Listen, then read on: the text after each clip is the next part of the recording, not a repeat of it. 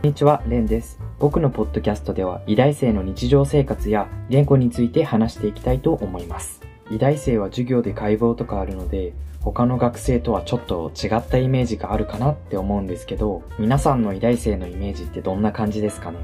めちゃくちゃ勉強してるガリ勉とか、あとは親が金持ってる金持ちみたいなイメージがないですか？まあそれ結構合ってるところと合ってないところがあって、そういう話もしながら日常生活について語っていきたいと思います。あと僕、昔台湾に留学してて、それで中国語を話せるんですけど、今はスペイン語に挑戦してるので、まあ言語に興味ある方、留学に興味ある人はぜひ聞いてみてください。では、不思議な世界へようこそ。